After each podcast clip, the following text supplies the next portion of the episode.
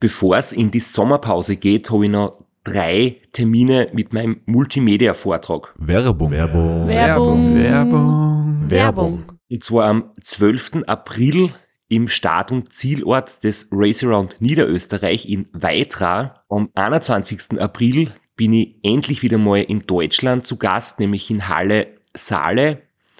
Und nach fünf Jahren Pause bin ich am 25.05. wieder in Kärnten. Und zwar in der Artbox in St. Gertraud bei Franschach. Es gibt ein paar Highlights vom Race Across America, Einblicke in meinen 24-Stunden-Rekord und natürlich ganz viel Anekdoten, teilweise auch sehr lustige, aus meinen beiden Teilnahmen beim Transcontinental Race. Wir haben sicher auch Zeit zum Plaudern, zum ein bisschen Fachsimpeln und gemeinsam einen schönen Abend zu genießen. Ihr findet alle Infos, alle Termine auf meiner Website auf www.christophstrasser.at.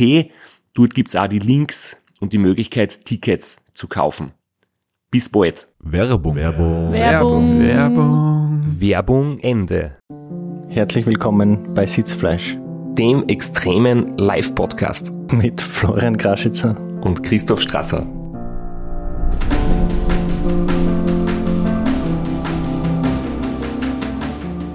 Ich bin kurz auf der Leitung gestanden, ähm, weil ich darüber nachgedacht habe, was war an unserem Live-Podcast so extrem eigentlich. Ja, wir sind extrem spät dran mit der Veröffentlichung, weil wir haben unsere Race Around Austria Show unter Anführungszeichen heute für, für euch. Und es war auch extrem verregnet. Also wir haben extremes Wetter gehabt. Wir waren am Dienstagabend in St. Georgen zu Besuch beim Race Around Austria und es hat geschüttet wie aus Kübeln. Und es war ähm, für, für uns auf der Bühne und für unsere Gesprächspartner und für alle, die nun ins Rennen gestartet sind, während wir unseren Podcast gemacht haben, ähm, glaube ich, ziemlich extreme Situation. Und das Race Around Austria ist eine extrem coole äh, Veranstaltung, um das Wortspiel weiterzumachen. Und wir haben extrem coole Gäste gehabt. Aber ja, du sagst das, es war für uns wirklich voraus, äh, herausfordernd. Das hat wirklich so laut geschüttet, ähm, dass wir teilweise unsere eigenen Stimmen nicht gehört haben.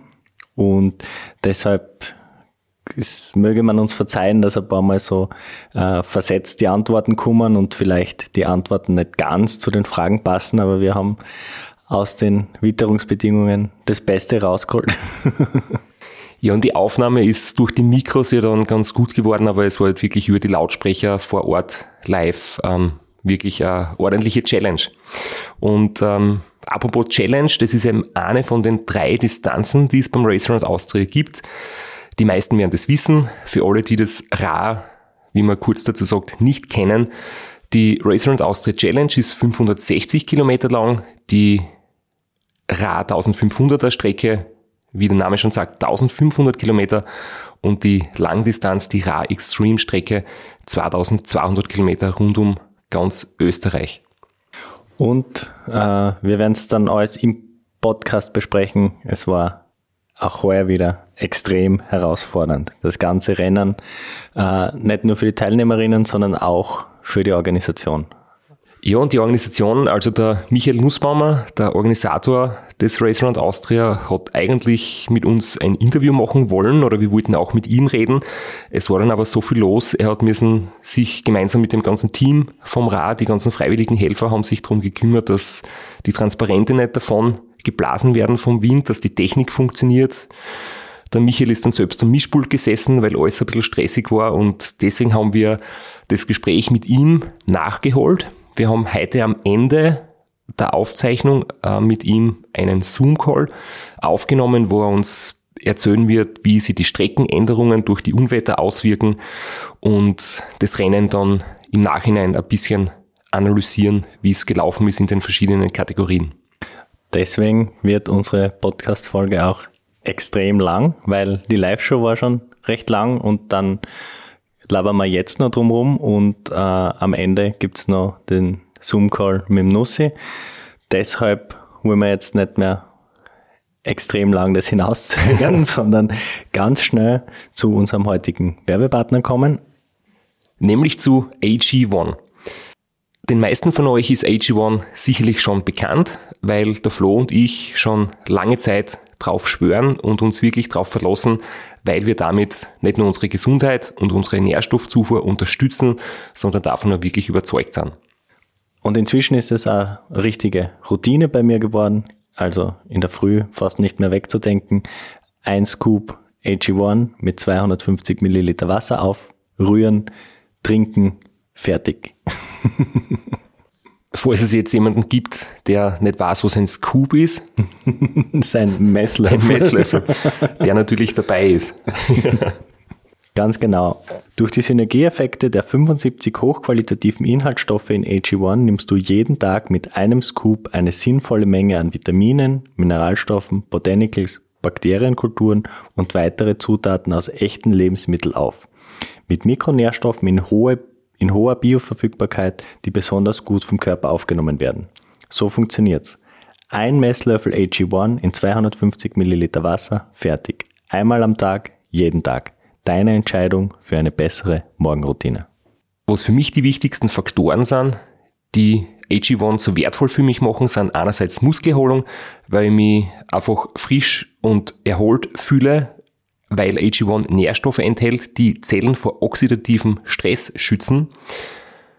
Dann fühle ich mich äh, voller Energie und energiegeladener, weil es Nährstoffe enthält, die den Energiestoffwechsel unterstützen und AG1 enthält auch Nährstoffe, die mein Immunsystem und meine Abwehrkräfte unterstützen. Zum Beispiel Kupfer, Folat, Selen, Zink und die Vitamine A, B6, B12 und C, die zu einer normalen Funktion des Immunsystems beitragen.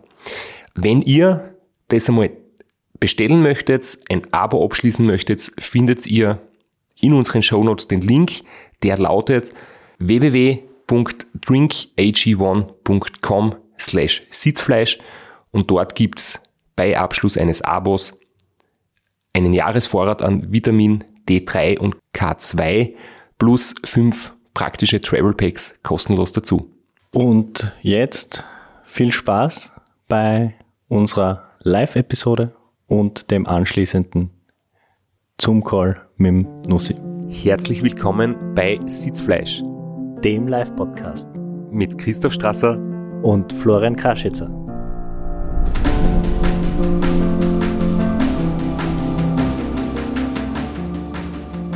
Heute beim Start der A-Gruppe der Supported Solo Race Around Austria Extremstrecke. Ich hoffe ungefähr alle richtigen Worte gesagt. Ich weiß nur nicht, ob es in der richtigen Reihenfolge war. Äh, wir sitzen da jetzt unterm Dach. Geplant war vorne am Brunnen, dass uns die Leute an der Bar besser sehen. Ich hoffe zumindest, ihr könnt uns halbwegs hören. Es ist uns, glaube ich, eine echt große Freude, dass wir beim Race Around Austria wieder dabei sein dürfen. Einmal. Es war jetzt für uns beide schon mit ein paar Jahren Unterbrechung ähm, endlich wieder mal an der Zeit. Und auch wenn äh, wir beide nicht aktiv am Radl sitzen oder im Begleitauto sitzen, ist es trotzdem immer schön, bei dem Rennen da vor Ort zu sein. Ja, Warum äh, fährst du eigentlich nicht?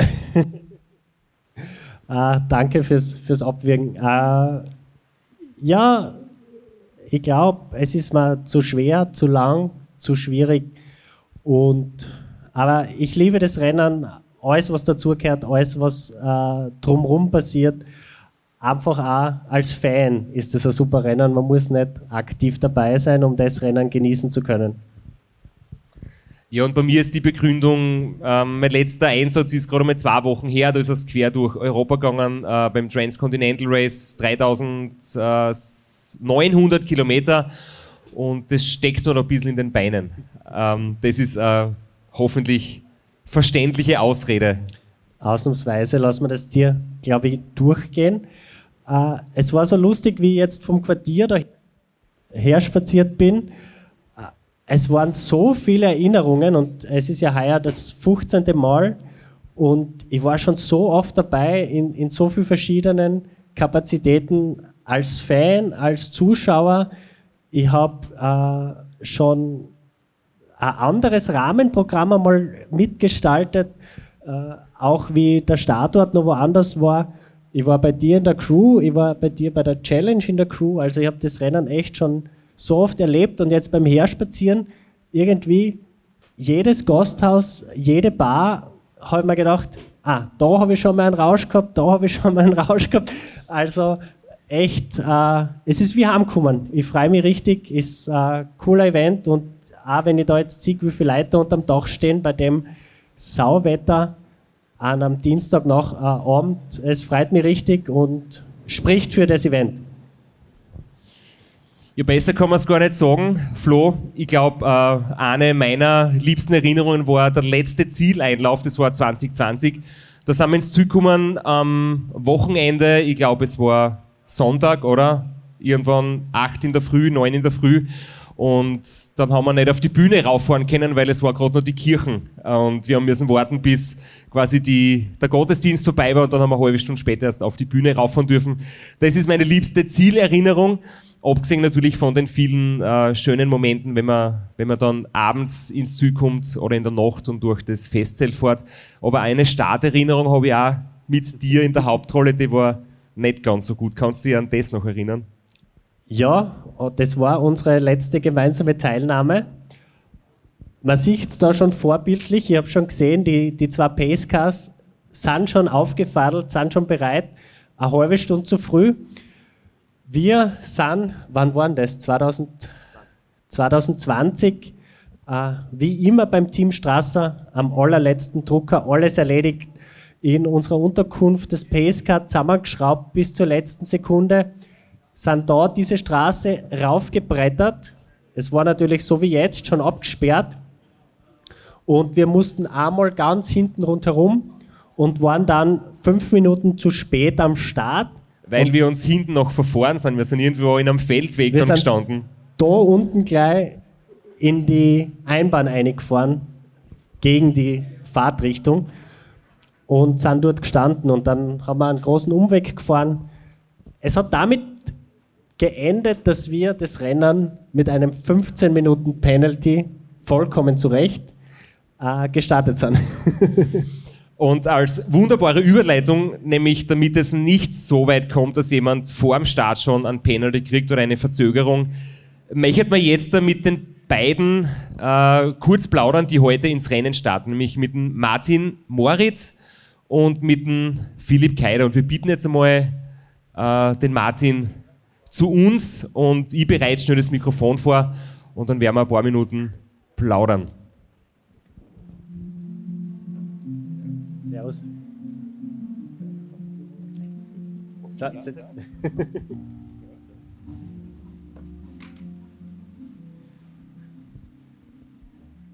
Wie geht's dir? So kurz vorm Start? Bisschen nervös? Auf jeden Fall voll nervös, aber dafür glaube ich noch ganz gut. Schönes Wetter könnte sein. Ja, das. Ja.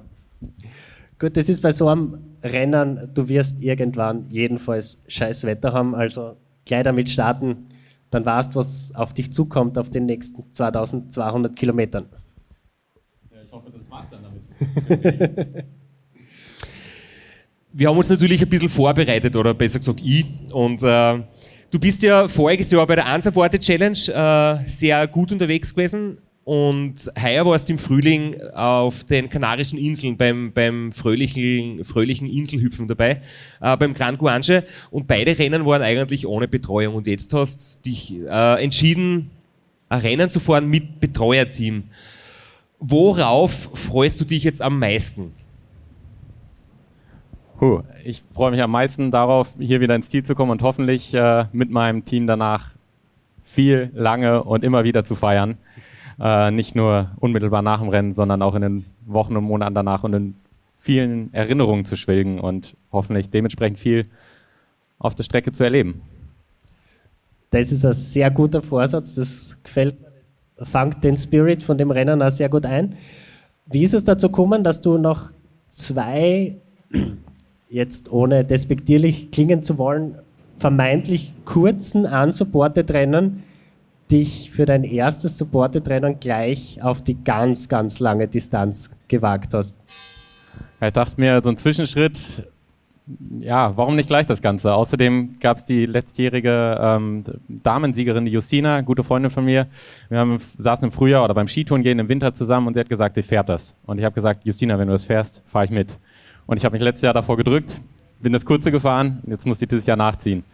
Und im Zuge dessen ähm, hat mir der Felix, Head of Our Crew sozusagen, ähm, hat mir infolgedessen ähm, oder zum Unsupported Rennen ein paar Utensilien geliehen, zum Beispiel eine ähm, Rahmentasche und ich habe sie zurückgebracht und nur beispielsweise eine, eine Geschichte zum Felix, die praktisch für das ganze Team steht.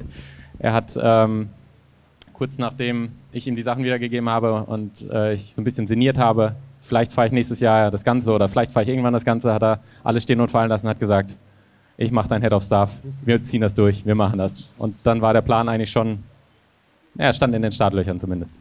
Da gibt es dann keine Ausrede mehr und keinen Ausweg, dann musst du fahren. Wenn du schon die halbe Crew beieinander hast, gibt es keine Ausreden mehr.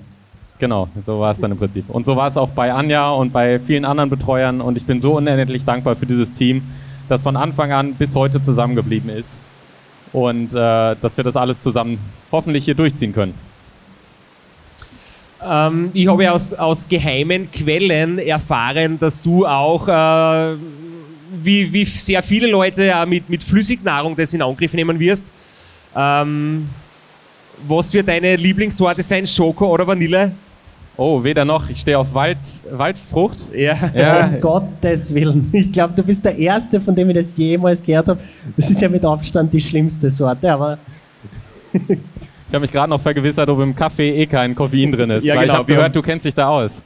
Wir haben besprochen, äh, im Kaffee in Schuhe ist kein Koffein drinnen, nur, aber nur der Geschmack. Ich finde es sehr gut. Aber wenn du Waldfrucht äh, wirklich gut findest, dann bist du echt äh, ein harter Junge und wahrscheinlich äh, perfekt geeignet fürs Race Around Austria. Oh, ich stehe einfach nur auf süße Sachen wahrscheinlich.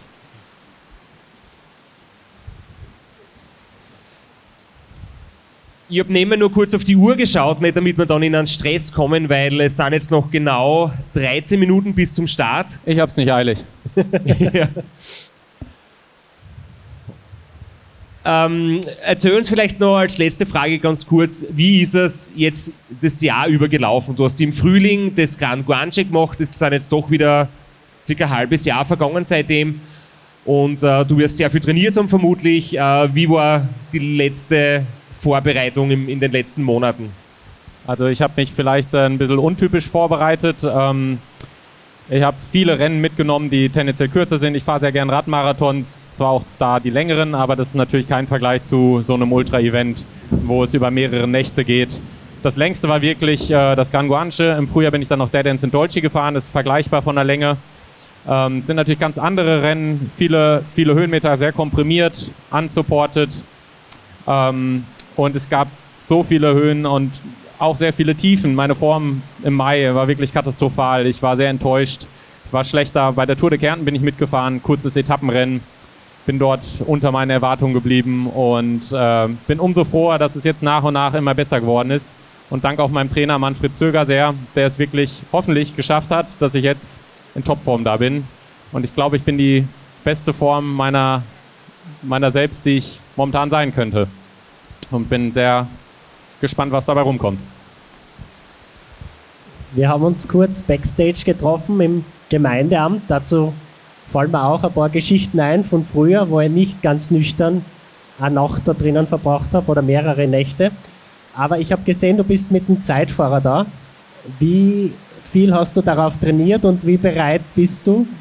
Weil, wenn man die Strecke kennt, eigentlich kann man fast bis Spielfeldstraße in der Steiermark am Zeitfahrer bleiben. Ja, ich hoffe, dass ich vorher ein, zwei Mal auf meinem äh, Bergradl sitzen kann. Aber ja, der Großteil soll natürlich am Zeitfahrer passieren. Wäre zumindest der Plan. Ich saß viel zu wenig drauf, aber dann in den letzten Wochen doch sehr viel. Da auch wieder Dank an meinen Teammanager, der mich gezwungen hat. Er hat mir praktisch eine andere Art weggenommen und hat gesagt, du fährst jetzt nur noch Zeitfahrer. Und das war wirklich gut. Mittlerweile kann ich die Position ganz gut halten, glaube ich. Wir werden das beobachten. Wir wünschen dir jetzt noch ähm, bis äh, zum Start die 10 Minuten, äh, dass du vielleicht noch mal ein bisschen zur Ruhe kommen kannst, die letzten Vorbereitungen machen kannst und äh, sagen jetzt derweil einmal Danke und ja, bitte nutzt die 10 Minuten noch, die Zeit vergeht schnell und bereite dich gut vor. Das Bis werde ich. später. Vielen, vielen Dank euch. Alles Gute. Danke.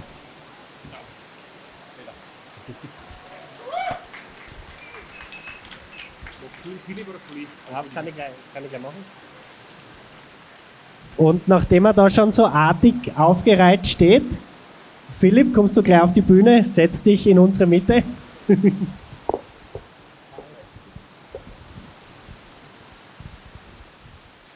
Wie geht's dir? Wie fühlst du dich? Ja, dabei fühle ich mich noch trocken, aber ich glaube, das wird nicht mehr lang so sein. Äh, bist du hundertprozentig gesund? Bist du bei 100 Prozent oder würdest du sagen, Ich glaube, jeder, der sagt, er ist bei 100% liegt, jeder, also es geht immer ein bisschen mehr, oder? aber gesundheitlich bist bereit für das Rennen? Das Ja. ist einmal das Wichtigste. Gesundheitlich darf das wohl überstehen. Warum ich das frage, ist natürlich ganz klar. Wir drei wissen es, unsere Zuhörerinnen vielleicht nicht alle. Das Ra ist dein Plan B eigentlich nur. Du wolltest Race Around Polen fahren, bist kurz davor erkrankt. Obwohl das jetzt nur Plan B ist, voller Fokus drauf, oder? Und volle Attacke. Ja, natürlich, weil wenn man schon so ein Rennen macht, äh, dann macht man es auch 100%, oder? Und holt natürlich alles raus. Du kennst ja äh, das Race Around Austria schon sehr gut. Also du bist letztes Jahr schon äh, das, die lange Distanz erfolgreich gefahren. Wie gern hast du die Weinstraße und die Sobot gehabt und wie traurig bist du, dass sie heuer nicht dabei ist und äh, es Alternativrouten gibt? Also ich habe es so gern, dass ich mich voll heuer freue auf das Rennen. Also die Sauber ist gar nicht mehr Berg und die Weinstraße auch nicht. So Rhythmusbrecher, die brechen mich halt aus Knack. Ich wohne ja in der Gegend, der Flo auch, und äh, ich fahre nie zur Weinstraßen trainieren, das ist einfach zu anstrengend, das ist einfach nicht gut zum Fahren. Wenn man nicht muss, fährt man es nicht. Ähm, du hast jetzt eigentlich einen sehr, sehr beeindruckenden Erfolgslauf. Wenn man zurückschaut, die letzten äh, Monate oder das letzte Kalenderjahr, du hast äh, die 14-Stunden-WM gewonnen im Herbst, du hast das Round Niederösterreich gewonnen und hast jetzt Trans-Austria mit einer neuen Rekordzeit beendet. Ähm, hat sich deine Erwartungshaltung selbst irgendwie durch das äh, geändert oder bist du trotzdem eher so, dass du sagst, wichtig ist mir durchkommen und der Rest ergibt sich dann von selber. Also ich habe in meiner Karriere so viele DNFs gehabt, dass das Wichtigste wirklich ist durchkommen. Und wenn ich gut durchkomme, nachher zeigt die Statistik, dass ich gar nicht so langsam bin. Also wirklich Fokus aufs Durchkommen und dann passiert eh alles von selbst. Wirst du im Vergleich zum letzten Jahr äh, an der Strategie was ändern oder, oder hast du quasi etwas dazugelernt oder möchtest du was besser machen, vielleicht wie letztes Jahr? Ja, man kann immer genug besser machen und heuer auf jeden Fall die Schlafstrategie, weil letztes Jahr habe ich mich ziemlich abgeschossen am Fernpass. Ähm, dann habe ich letztes Jahr das zweite Mal in Folge ein Schirmersneck gehabt. Das versuche ich heuer auch, dass ich es irgendwie auslasse. Ja, das sind eh die, die gröbsten Punkte, die angehen werde. Du möchtest das Schirmer-Snack verhindern, aber dabei ich da auf deinem Trikot dein legendäres Logo, die Kaider-Position, die daraus entstanden ist. Willst damit nicht heuer ins Ziel fahren in der Kaider-Position? Nein, nur fürs Foto ja, aber durchs Festzelt geht's. Ja, also es gibt immer so ein Motto, ähm, ob man schnell ist damit, ist nicht so wichtig, Hauptsache es schaut gut aus. Und ich glaube, das ist bei der Keider-Position vielleicht ähnlich. Also, ich habe schon sehr, sehr viele Fotos gesehen äh, online. Du hast damit schon ein bisschen einen Trend gesetzt. Und Ja, ist richtig, ich habe dann sogar einen Monat später ein Blumenfeld damit gesehen, aber ich glaube auch, dass es Zufall ist. Du bist sehr erfahren, dein, dein Team ist sehr erfahren, aber ich denke, so einen Start habt ihr auch noch nicht erlebt. Wie, wie geht man sowas an? Also, ich sehe die lange Hose, ich sehe die Überschuhe. Ist natürlich trotz allem, auch wenn man sagt, Wetter ist egal und man muss durch jedes Wetter durch, aber gleich so starten ist natürlich extrem unangenehm, oder? Na, ehrlich gesagt war ich jetzt lieber Betreuer, aber jetzt ist so wie es ist, jetzt muss ich fahren und natürlich, man, ich fahre halt natürlich langsam, aber Sturz will ich keinen riskieren. Das heißt, die ersten äh, Time Stations werden sicher deutlich langsamer werden, aber so ist es halt einmal. Die Prognose für die kommenden Tage ist dafür recht gut. Und du wirst sicher selbst da ein bisschen Wetterbericht geschaut haben, oder? Und ähm, ich glaube, man kann wirklich die Daumen drücken, dass äh, noch diese Nacht das Schlimmste vorbei ist. Es erinnert mich ans Race Around Austria von dir mit Robert Müller, das hat es genauso gestartet, was ich mich erinnern kann. Ähm, ja, irgendwie, ich muss sagen, ich habe heuer zum Beispiel bei allen meinen Rennen hat's immer wahnsinnig schlechtes Wetter gehabt und auch beim letzten, beim Transcontinental, haben wir in Belgien so ein Wetter gehabt am Start. Und ich habe jetzt fast Schuldgefühle, weil immer, wenn ich über auftauche, regnet Also vielleicht sollte man in Zukunft keine Live-Podcasts mehr machen am Start. Also ich glaube, die Statistik spricht klar gegen die. Philipp, du hast jetzt auch noch circa fünf Minuten bis zum Start. Wir wollen dich nicht in einen Stress versetzen. Du wirst, glaube ich, noch ein paar Minuten brauchen für die letzten kleinen Vorbereitungen. Und um 20.32 Uhr gehst du dann ins Rennen bis dorthin. Gute Vorbereitung noch. Ich hätte noch eine Style-Frage an die. Helmkondom erlaubt oder nicht bei so einem Wetter? Ähm, Helmkondom erwünscht. ich habe meins leider nicht dabei. Ich habe auch keins dabei, aber ich denke, jemand, der so viel Erfahrung hat wie du, wird eines in seinem Pacecar haben und das jetzt zücken für uns alle am Start, damit wir was, zum Se damit wir was sehen. Ich habe mal, ich muss ehrlich sagen, ich habe mal äh, eine, eine Haube vergessen oder keine Kopfbedeckung, gar nichts mitgehabt. Es war dann so kalt und habe mir ein Knie liegen über den Kopf gezogen. Also vielleicht kann man auch mit Überschuhe über den Helm oder so arbeiten. Alles ist möglich. Guter Tipp, ich habe nämlich auch nichts mit, weil ich habe eigentlich mit durchgehend Sonne gerechnet und vielleicht wird es jetzt ein Pillersackel statt ein Helmkondom. Danke dir, Philipp. Alles sehen uns in Gute fürs. Rennen. Wir werden das beobachten. Wir wünschen dir einen guten Start und hau rein.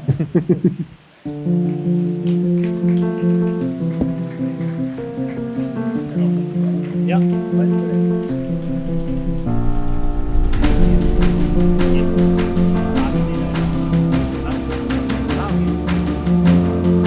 Gut, wir haben jetzt noch zwei Minuten bis zum Start. Äh, hinter uns wird schon gestarrt, äh, gescharrt in den Startlöchern.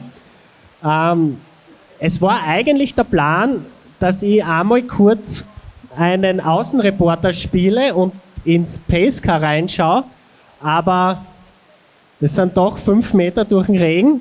Das werden wir uns jetzt ersparen, sondern wir werden jetzt einfach nur noch ein bisschen äh, die Zeit überbrücken bis zum tatsächlichen Start. Ja, wir haben noch zwei Minuten. Um 20.30 Uhr äh, geht der Martin Moritz auf die Strecke.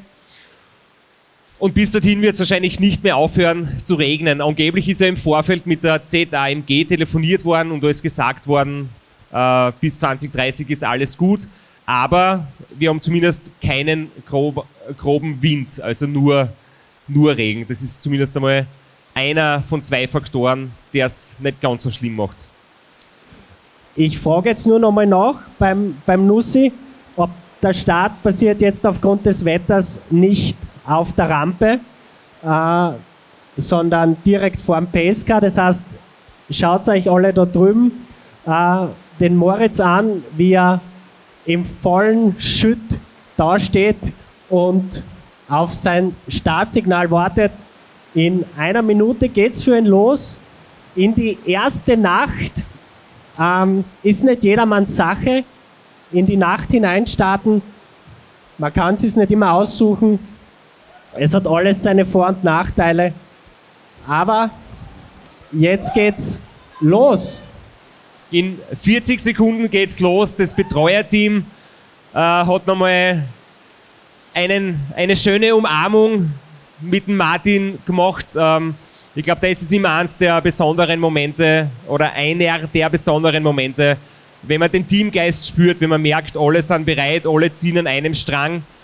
Und egal was unterwegs passiert, man kann sich auf sein Betreuerteam verlassen. Und in 10 Sekunden geht's los. Lieber Martin, alles Gute, viel Erfolg, viel Spaß und gute Fahrt.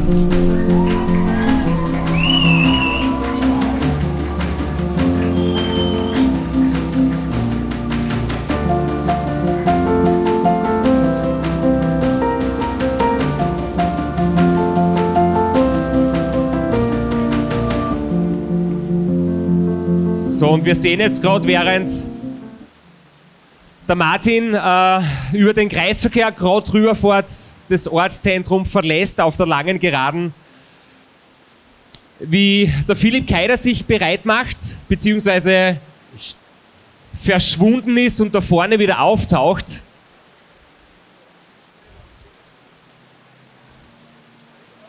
Und der Philipp startet auch von unten, riskiert die Rampe nicht.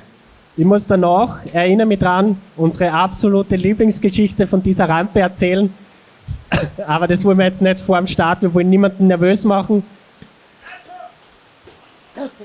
Philipp hat jetzt noch eine Minute Zeit und es ist so am Start von so einem Rennen, es ist so ein ganz ein komisches Gefühl, es ist so ein, so ein Kribbeln, aber es ist nicht so eine richtige Nervosität, weil das Rennen halt so lang ist und weil man nicht, äh, nicht so richtig erwarten kann, was an, äh, wie es losgeht. Und äh, Philipp schaut, strahlt uns an, schaut gebannt auf die Uhr, hat jetzt noch 30 Sekunden. Aber wir sehen auch beim Philipp, äh, alles optimiert, die Regenjacke äh, sitzt gut, da flattert nichts, die Trinkflasche ist gut, aerodynamisch äh, abgeschirmt, also da ist alles sehr durchdacht. Und ich bin mir sicher, dass du mit dem Setup vielleicht auch mit ein paar Watt weniger, äh, ohne Sturzrisiko in den Kurven einzugehen, trotzdem schnell sein wirst. Und, Und- es geht. In fünf Sekunden geht's los. Und wir schicken den Philipp auf die Reise mit einem riesigen Applaus. Alles Gute!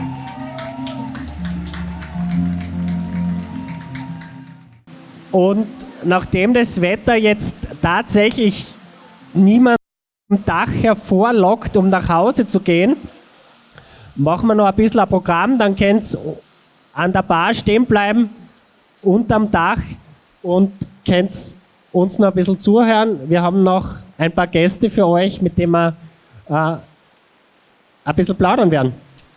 Du wolltest, Flo, noch eine Geschichte erzählen, deine Lieblingsgeschichte von dieser Rampe. Ja, wir haben die Geschichte schon so oft erzählt und es ist langsam wirklich gemein, weil es ist schon so lang her. Aber man sieht rechts und links von der Rampe so ganz weiche Gummimatten. Und die hat es nicht immer gegeben, äh, weil, wann war das? 2018? 19? Werbung. Werbung. Werbung. Werbung. Werbung. Flo, bist du auch schon so aufgeregt, wenn du an den April denkst? Jedenfalls, äh, wenn du das gleiche meinst wie ich, dann bin ich schon sehr voller freudiger Erwartung. Voriges Jahr haben wir erstmals einen Live-Podcast gehabt und weil das einfach so ein super schöner Abend war, werden wir das wiederholen. Und zwar dieses Mal im Zuge des Neusiedlersee Radmarathons in Mörbisch. Ja, und zwar werden wir uns am Freitag, dem 19.04.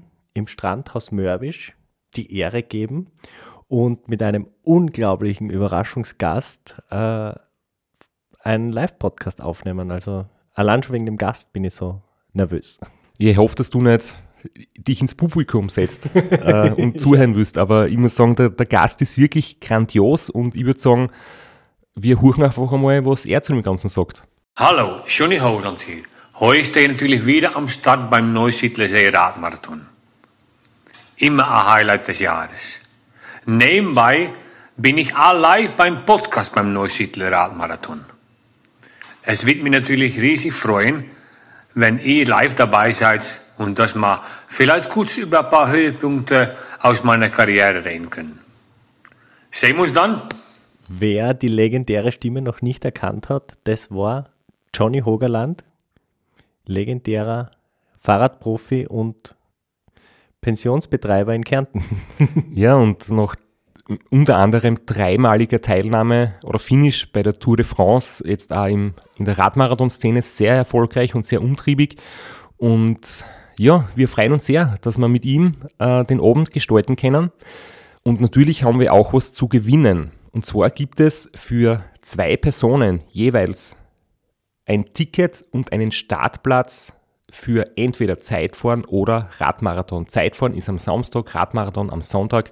Das heißt, es sind zwei Tickets, zwei Startplätze und gewinnen tun die, die folgende Frage richtig beantworten. Wie viele Tage ist Johnny Hogerland bei der Tour de France 2011 im rot-weiß gepunkteten Bergtrikot unterwegs gewesen? Schickt unser E-Mail an sitzfleisch.christophstrasser.at.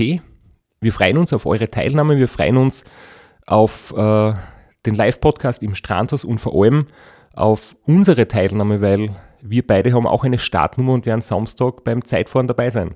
Ja, und werden uns wieder mal mit den Besten der Szene messen. Du wahrscheinlich ein bisschen kompetitiver als ich, aber ich freue mich immer wieder, wenn ich mir aufs Zeitfahrrad setzen kann. Heuer bin ich ohne Scheibe am Start, weil du meine Scheibe ja verkauft hast. Vielleicht können wir nur in der Leihgeschäft einfällen. Werbung. Werbung. Werbung. Werbung. Werbung Ende. 2019 ist der Philipp Bergmann ein treues Crewmitglied vom Team Christoph Strasser, auch beim Ram dabei, selbst im Zweierteam die Challenge gefahren. Sie haben die Challenge gefinisht, sind da raufgefahren, wollten auf der Rampe abklatschen für ein Foto. In Philipp, sein Teampartner, hat ihn Philipp von der Rampe runtergefallen und er ist von der Rampe runtergeköpfelt. Seitdem liegen die weichen Gummimatten da. Aber ich muss auch sagen, ich habe äh, immer wieder mal bei der Zieleinfahrt sehr viel Respekt gehabt vor der Rampe und auch beim Start bei dem Wetter hätte ich mich äh, für den Start unten entschieden. Insofern glaube ich, alles richtig gemacht. Und jetzt hast du schon äh, das Thema Challenge angeschnitten, beziehungsweise Challenge im Zweierteam. Das werden äh, unsere zwei Gesprächsthemen noch sein. Und ich möchte äh, zuerst gerne den Lukas Kaufmann einladen oder bitten, äh, dass er einen Sprung zu uns kommt, weil du startest morgen in der Challenge und wir haben ein paar, ein paar Dinge, die wir dich gern befragen möchten. Servus.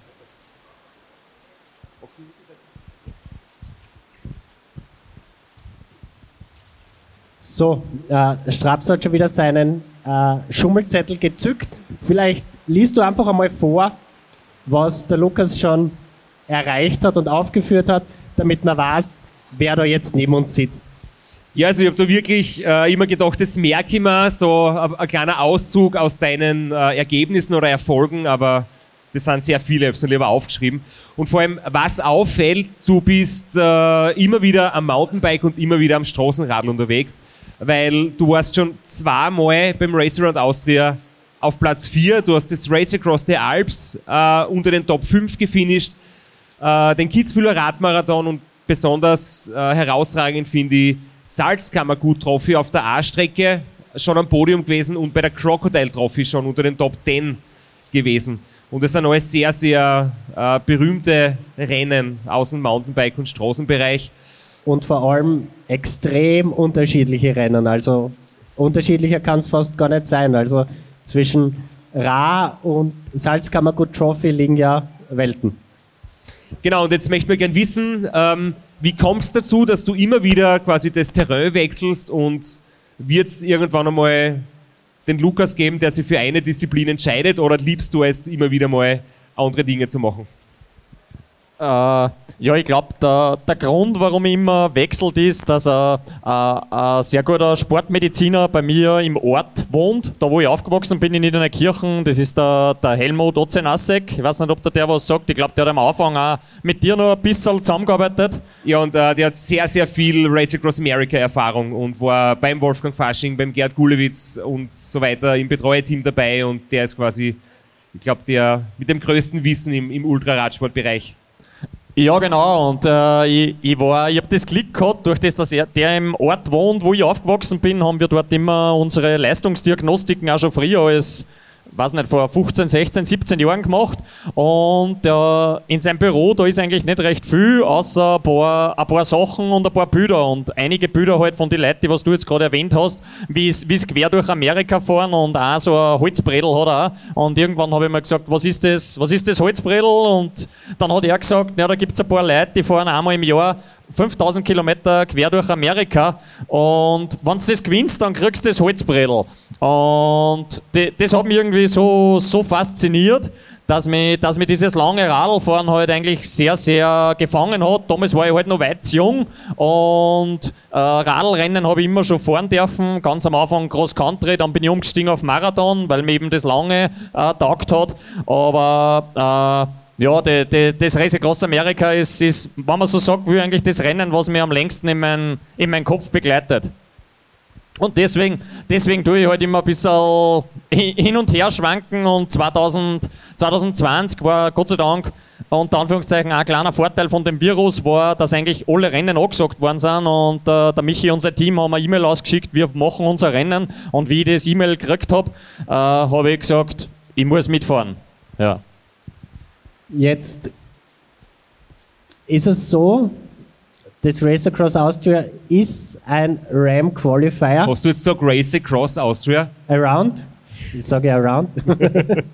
Überall alles voll gepflastert und ich schaff's nicht, aber das Race Around Austria ist ein Ram Qualifier. Du bist gehuckt, du hast das Holzbrettel vor dir. Äh, als großen Traum hast du, wie du da am Start gestanden bist, hast du das im Hinterkopf gehabt, dass du das jetzt probierst als Ram-Quali oder ist das zu weit weg für dich? Na, also ich bin das, das Racerand Austria bin ich deswegen gefahren, weil es mir, ich hab, so wie der Christoph gesagt hat, ich bin durch, durch, hauptsächlich durch den Mountainbike-Sport schon viel in der Welt um und umgekommen und, und ich bin aber immer wieder gern daheim und ich wollte halt immer irgendwann einmal rund um Österreich fahren. Äh, dass ich das 2020 das erste Mal gemacht habe, ist sicher äh, eine Geschichte von einer Sache, die was nicht so lustig war, aber äh, das, das Ram möchte ich unbedingt einmal fahren. Ich, ich glaube halt, dass die Qualifikation fürs Ram nicht so, das große, nicht so die große Schwierigkeit ist, weil zum Beispiel das Racecross der Alps, wo ich auch gefahren bin, ist ja auch ein Qualifier. Also ich glaube, dass man sich qualifiziert fürs Rennen ist möglicherweise nicht so schwierig. Äh, was ich ganz schwierig sehe, ist einfach das äh, finanziell aufstellen, dass man das Rennen fahren kann. Und ich glaube, wie du richtig sagst, kann ich den allen zustimmen. Der große Punkt ist auch noch ein gutes Betreuerteam ähm, zusammenzustellen und Leute zu finden, die motiviert sind, Zeit haben und auch das Wissen haben. Und da wirst du wahrscheinlich auch schon ein bisschen äh, einen kleinen Grundstock haben, oder? Weil du hast da bei vielen Rennen ein Team dabei. Hast du da schon einmal vorgefühlt, ob es Motivation gibt innerhalb deiner Crew, dich durch Amerika irgendwann in der Zukunft zu begleiten? Ja, auf alle Fälle. Also auch der, der Mario, der Michael und der, der Gregor, die was jetzt auch gerade da sind, die was mich morgen auch wieder begleiten, das, das sind Leute, die haben schon, es waren immer wieder beim Cross der Alps, äh, zweimal rund um Österreich, immer mit dabei und äh, es, war, es war schon immer so, dass ich, also ich glaube, wenn ich es wenn ich's schaffe, dass ich es finanziell aufstelle, dann, dann habe ich coole, coole Typen, motivierte Typen, die was das, die was auch mal gern das das erleben würden. Also ich bin immer, bin immer wieder fasziniert, weil ich sage, wir, wir Fahrer, wir machen, weiß nicht, wie du das siehst, aber ich sage immer, wir Fahrer, wir machen das, was wir voll gern tun. Wir fahren einmal rund um Österreich, das ist äh, eine leibende Geschichte, aber die Typen, die was da hinten sitzen im Auto, die, die, ich kann mir schwer vorstellen, dass man das so gern macht, wie wir Radl fahren. Und deswegen bin ich froh, dass ich schon einen Grundstock habe von Leuten, die was dabei waren. Also wenn man ihnen was Gutes zum Essen gibt im Betreuerauto, glaube ich, ist das dort auch ganz, ganz nett und die Leute äh, lassen sich dann dazu motivieren. Ich weiß nicht, Flo, wie du das siehst. Man hat eine andere Motivation hinten im Auto. Heißt aber nicht, dass man es nicht gern macht. Aber es ist natürlich mit einer anderen Leidenschaft wie das Radlfahren selber. Das ist natürlich klar. Aber kommen wir jetzt zu morgen. Du fährst morgen die Challenge. Wie ist es dazu gekommen, dass du dich nur unter Anführungszeichen bei der Challenge am Start stehst?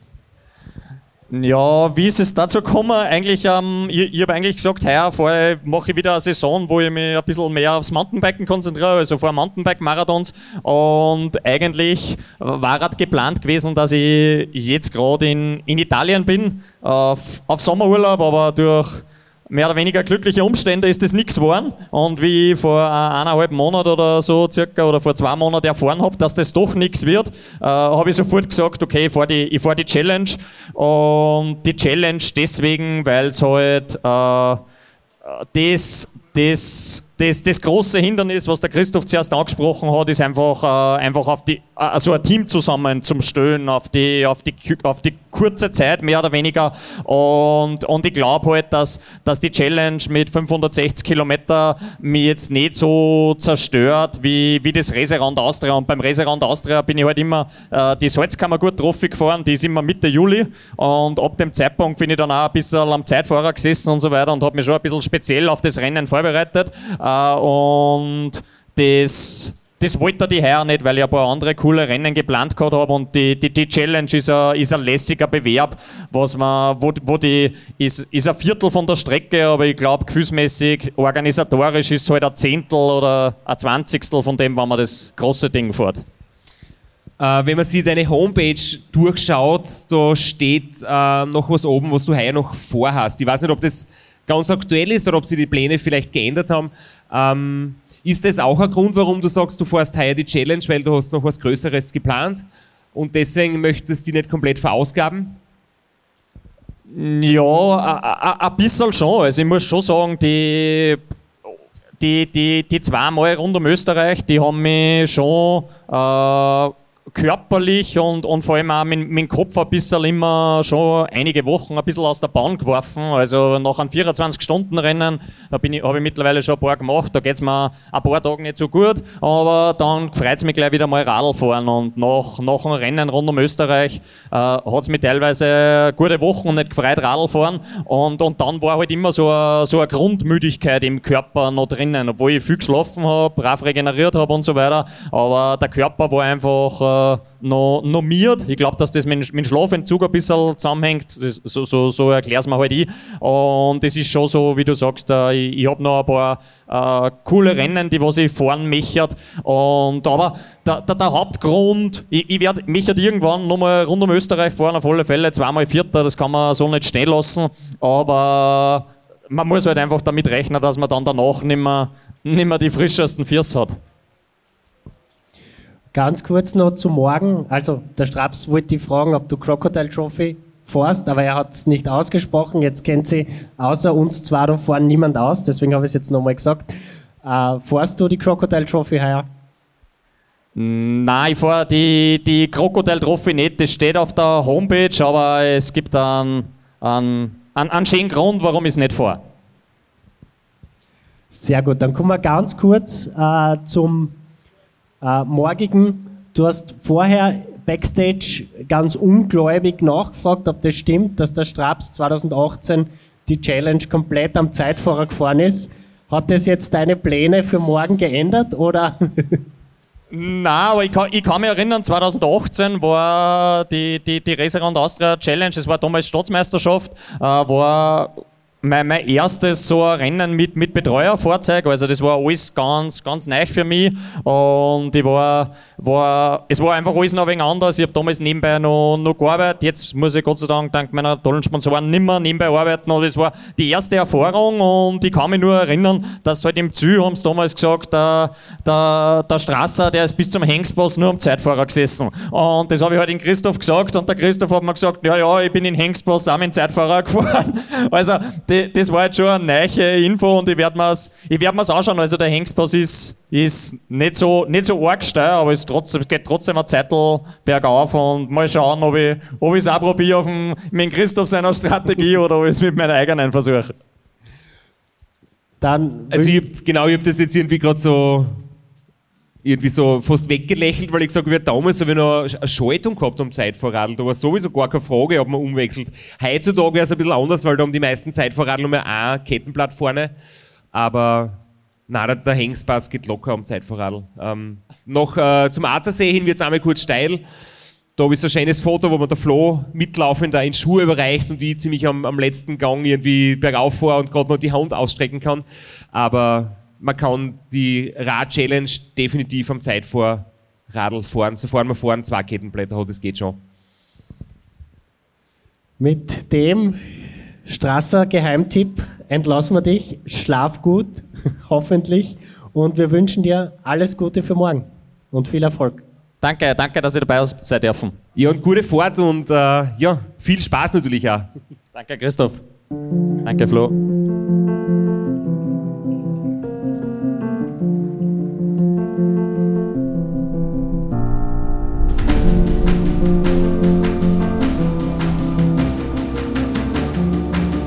Und zum Abschluss haben wir noch zwei wunderbare Gäste.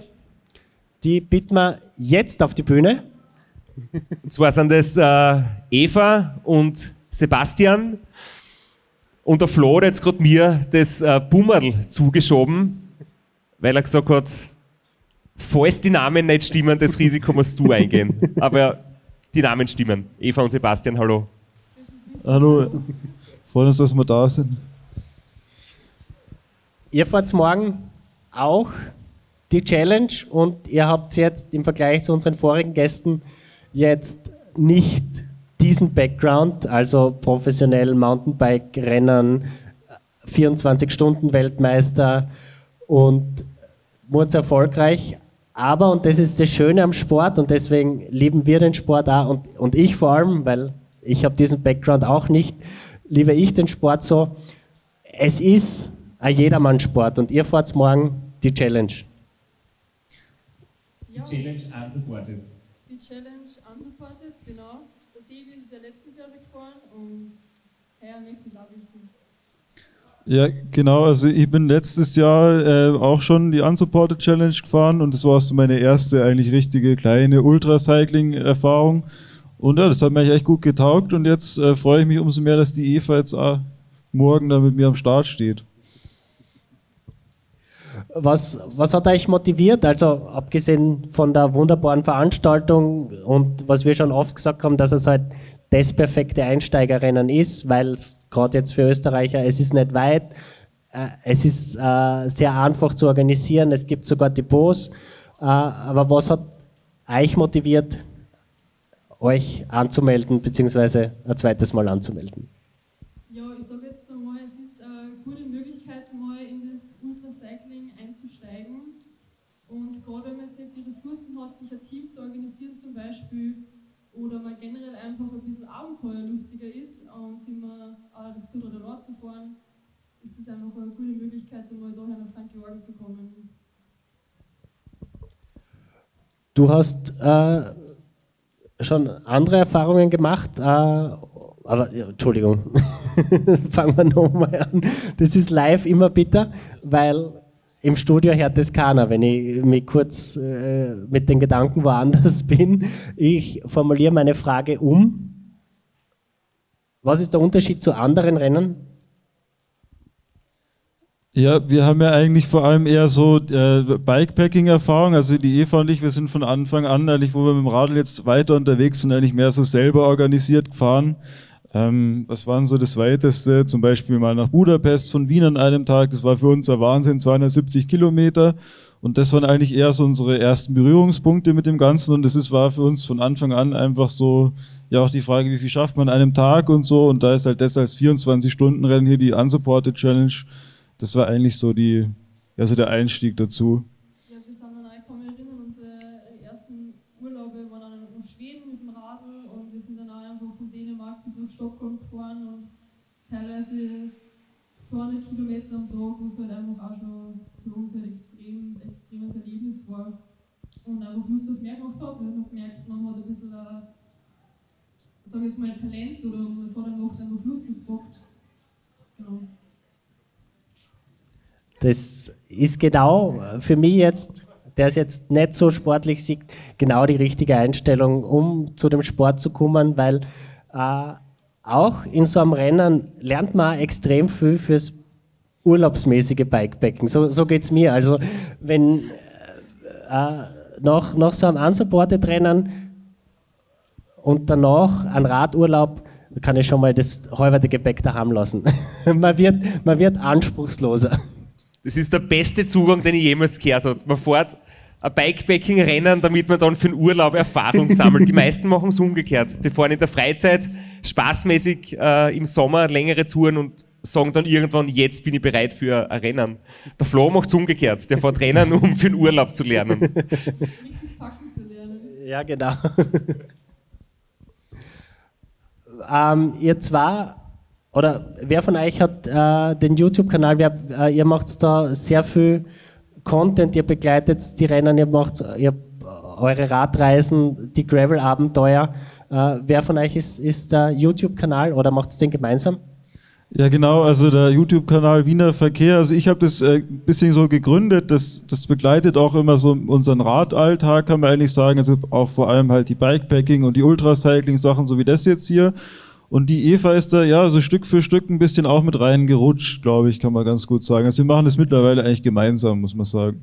Also mittlerweile fühle ich mich auch, wenn ich einfach allein auf Tour gehe und ähm, mir macht Spaß und ich merke, es kommt echt gut an, es wird sehr gut aufgenommen von den Leuten und hier und da schauen sich leider manche Tipps und so an.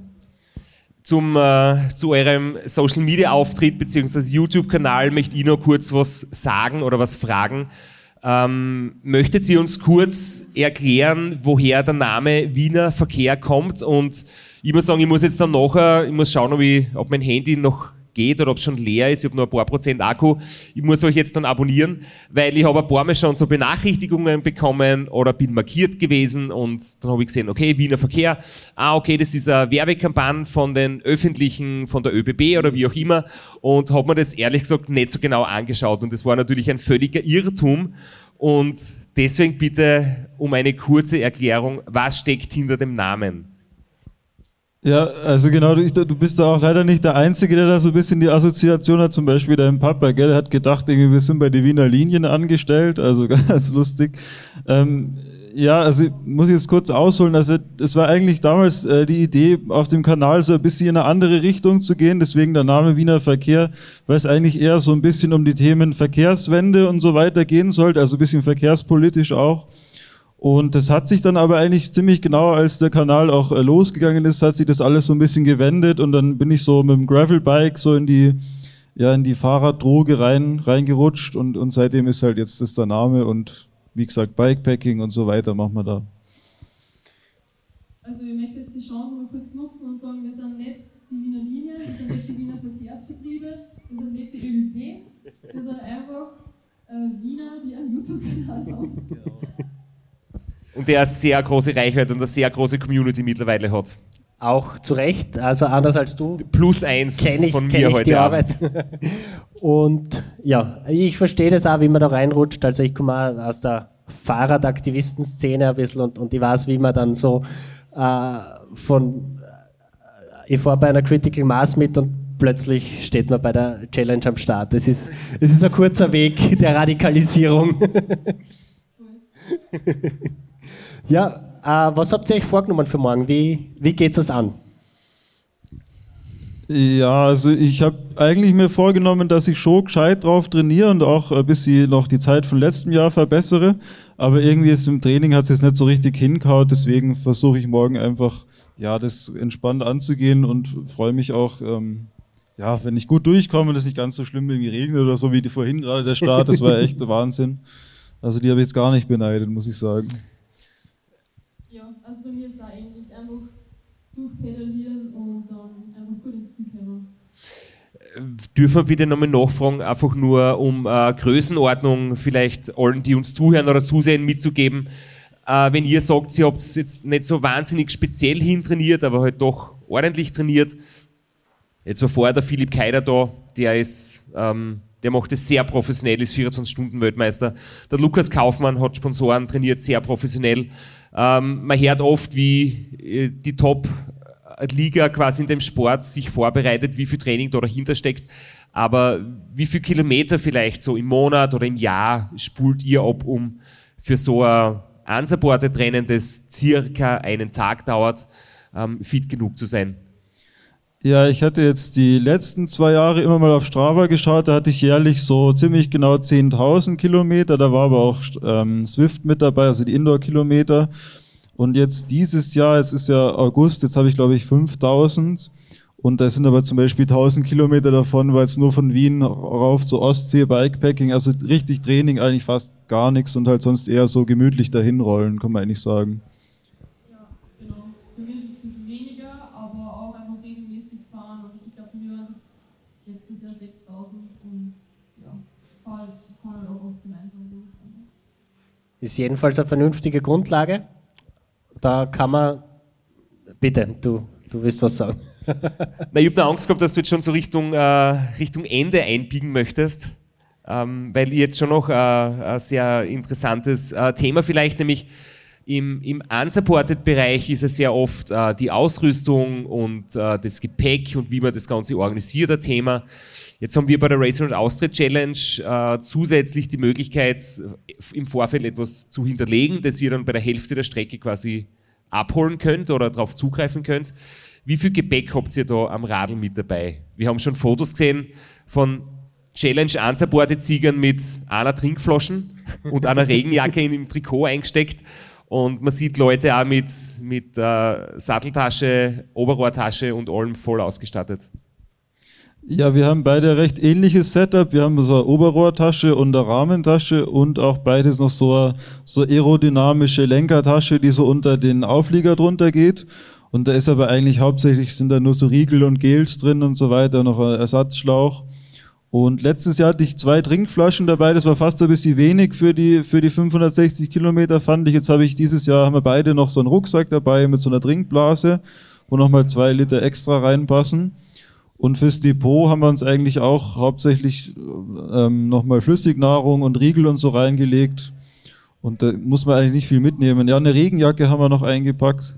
Werden wir hoffentlich, ja, mal schauen, ob wir es brauchen werden. Wahrscheinlich schon. genau, ja.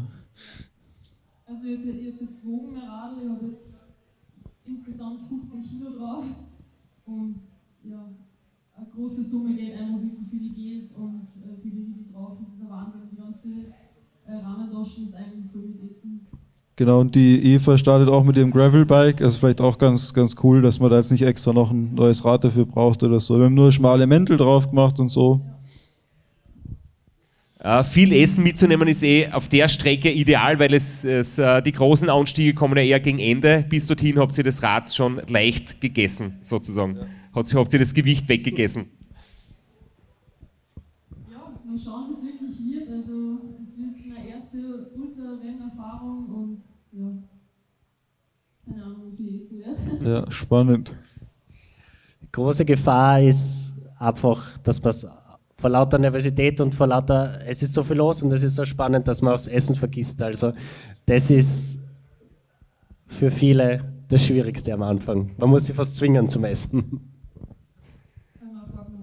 Habt ihr oder vielleicht einzeln, Eva, hast du dir überlegt, äh, möglicherweise eine, eine Pause einzulegen oder mal ähm, kurz äh, zu schlafen oder so ein Powernap zu machen oder ist das, ist das ausgeschlossen und wenn doch, hast du dafür ein bisschen Equipment mit dabei. Also was Warmes zum Anziehen, ein Polster, ein Schlafsack oder so in die Richtung.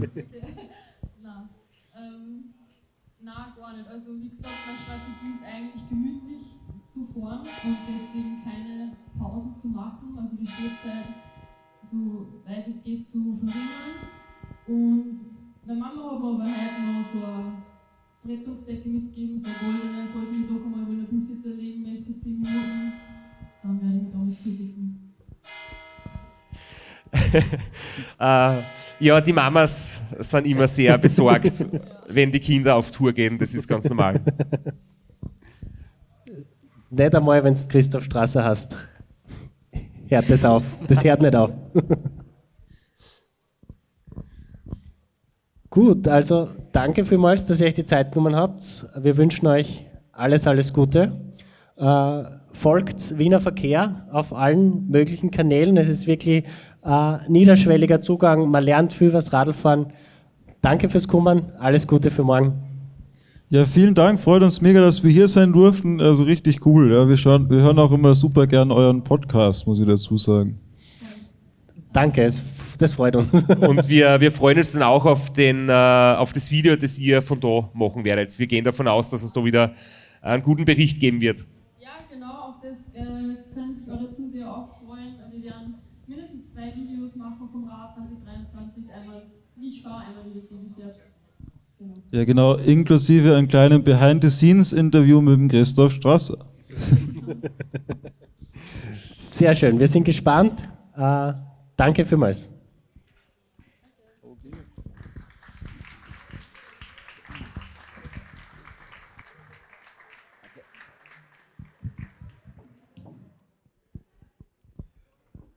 Und wir zwar, machen wir weiter oder wie, wie, ist, wie ist unser Plan? Wir könnten jetzt einmal ganz kurz vorgehen, damit die Leute unterm. Es, hat jetzt, es regnet jetzt nicht mehr so schlimm. Es regnet jetzt nicht mehr. Ähm, Du bist nicht aus Zucker, dann äh, sagen wir uns einmal kurz, damit die Leute wissen, was sie verpasst haben, weil geplant war, dass wir da vorne am Brunnen sitzen, damit die Leute von der Bar uns sehen können.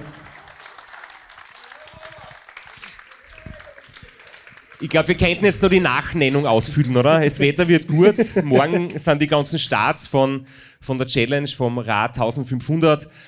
Und die Teams starten morgen, die Zweier-Teams und die Vierer-Teams. Das wird morgen sicher ein großartiger Tag.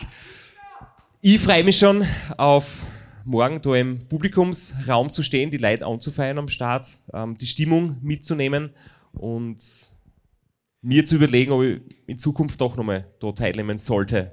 Ja, und wir haben die Folge mit einer Anekdote begonnen und ich würde sie gerne mit einer Anekdote beenden. Da, wo ihr jetzt alle steht, da ist einmal die Fever Tree Bar, ge- Bar gestanden und nach irgendeinem vom Straße seine Ras ist es irgendwie passiert, dass zu später Stunde die komplette Strasser-Crew hinter der Bar gestanden ist und für alle Freibier ausgegeben hat. Das wird heute nicht passieren, aber äh, es, ich, muss, ich muss diese Anekdote noch ergänzen, weil das war beim Race Around Austria 2015 und ich habe dann 2016, also 2015 ist da wild gefeiert worden an der Fever Tree Bar und 2016 habe ich dann hat äh, einer meiner Sponsoren quasi ähm, mich äh, ja, verlassen oder abgesagt und dann habe ich fürs Race Across America 2017 irgendwie in recht kurzer Zeit Sponsoren gesucht und ich habe gesagt, okay, ähm, ich könnte mal bei Fever Tree fragen, die sind immer beim Race Around Austria dabei, die interessieren sich offensichtlich für den Ultra-Ausdauer, Radsport. Äh, da habe ich auch schon ein paar Leute kennengelernt in St. Georgen und dann habe ich angefragt und dann ist gesagt worden, ja sicher, wir unterstützen den Strasser sehr gern, weil der kann nicht nur ordentlich Radl fahren, sondern der kann auch richtig arg feiern. Und da habt ihr mir als Team damals ein bisschen, war mir das fast ein bisschen unangenehm, dass ihr da die Bar gestürmt habt und so Party gemacht habt, aber das hat dann für mich äh, auch dazu beigetragen, äh, mittlerweile von Fever Tree unterstützt zu werden und äh, mich für eine großartige Partnerschaft an der Stelle auch nochmal zu bedanken. Ja, jetzt hast du mal eine schöne Anekdote kaputt gemacht, aber äh, wir werden das jetzt an dieser Stelle beenden. Danke vielmals fürs Zuhören, danke vielmals fürs Kommen, fürs Ausharren bei dem Schweinswetter. Aber äh, ja, wir werden jetzt vielleicht doch an die Bar gehen. Ha? Auf ja, auf einen Drink gehen wir die sicher Bar, an die nicht Bar. hinter die Bar. Vor die Bar, genau, an die Bar. Und wünschen allen, äh, wir sehen auch da äh, Fahrer und Betreuer, die dann vielleicht morgen ins Rennen gehen, alles Gute, gute Fahrt, genießt das, einfach das Ambiente, das, was das Race Around Austria so einzigartig macht. Und wir wünschen allen ja, ganz viel Erfolg und sturzfreie gute Fahrt.